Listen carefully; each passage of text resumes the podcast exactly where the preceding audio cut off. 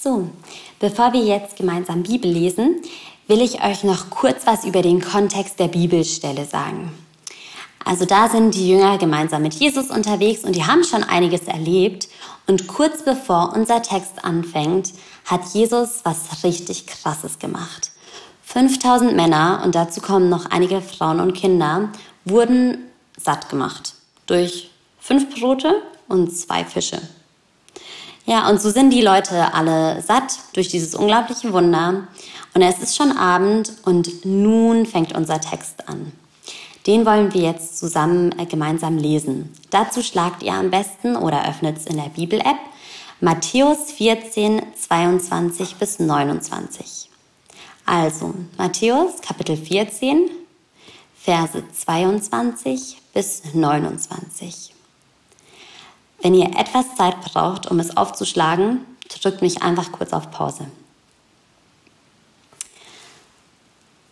Sofort danach schickte Jesus seine Jünger zum Boot zurück und befahl ihnen, ans andere Ufer überzusetzen, während er die Menschen nach Hause entließ.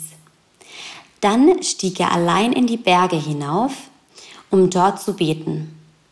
Als es dunkel wurde, war er immer noch alleine dort oben. Währenddessen hatte sich das Boot weit vom Ufer entfernt und war in schweren Seegang geraten, denn ein starker Wind war aufgekommen. Gegen drei Uhr morgens kam Jesus über das Wasser zu ihnen. Als ihn die Jünger sahen, schrien sie entsetzt auf, denn sie hielten ihn für einen Geist. Doch Jesus sprach sie sogleich an. Es ist gut, sagte er, ich bin es, habt keine Angst. Da rief Petrus ihm zu, Herr, wenn du es wirklich bist, befiehl mir, auf dem Wasser zu dir zu kommen. Dann komm, sagte Jesus. Und Petrus stieg aus dem Boot und ging über das Wasser Jesus entgegen. So, nimm dir jetzt gerne Zeit mit dem Text. Du kannst zum Beispiel Sätze unterstreichen, die dir ins Auge springen. Geh den Text nochmal durch. Stell dir vor, wie sich das genau abgespielt hat. Fühl mal in dich rein, was der Text mit dir macht. Du kannst auch Fragen stellen an den Text und vielleicht fallen dir auch Situationen ein, in denen du dich wie jemand aus dem Text gefühlt hast. Nimm dir einfach so viel Zeit, wie du benötigst und drück mich einfach nochmal auf Pause. Ich muss dir ja sagen, ich liebe diese Geschichte.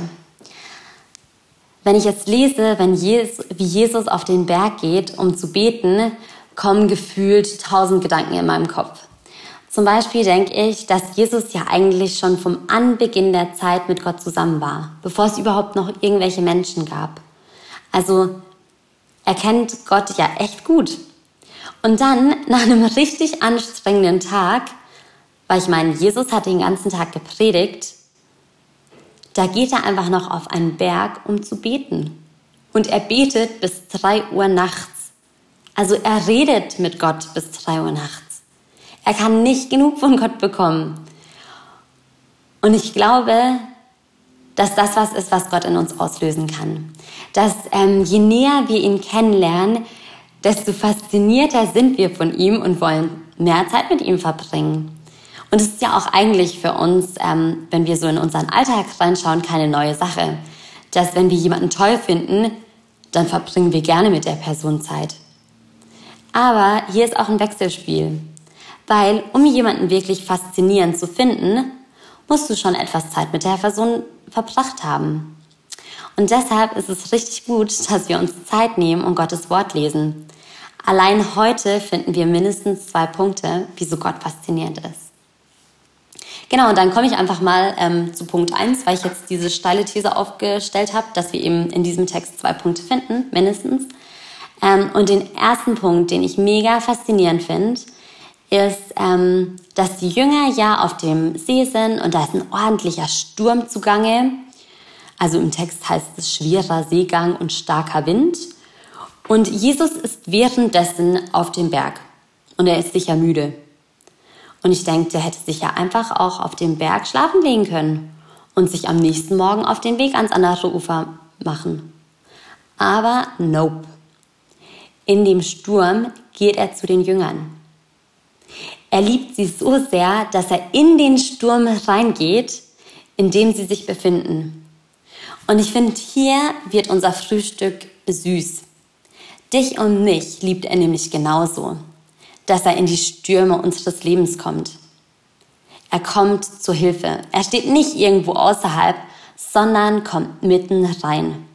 Er ist nicht jemand, der sagt, oh, schau mal, die Katrin, ja, ja, die steht so in einem Lebenssturm. Bei der passiert im Moment ganz viel. Jemand in der Familie ist krank, sie hat Stress in der Schule oder auf der Arbeit und oh ja, dann hat auch noch eine Freundin was Dummes gesagt. Bin ich ja mal gespannt, wie sie da rauskommt. Und so ist Jesus genau nicht. Jesus kommt in den Sturm. Wenn dich auch alles überfordert, du kannst dir sicher sein, dass Jesus neben dir steht und der Sturm nicht so bleiben wird. Ja, und dass Jesus da ist, der, egal wie du dich fühlst, dich nicht alleine lässt. Ich finde, das ist irgendwie so herrlich wie ein warmes Croissant mit Nutella. Sogar noch herrlicher. Aber Vergleiche hinken bekanntlich immer.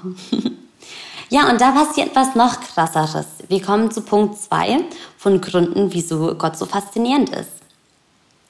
Erstmal haben die Jünger ja Angst und denken, mm, da kommt jetzt zu allem Trubel auch noch ein Gespenst auf uns zu.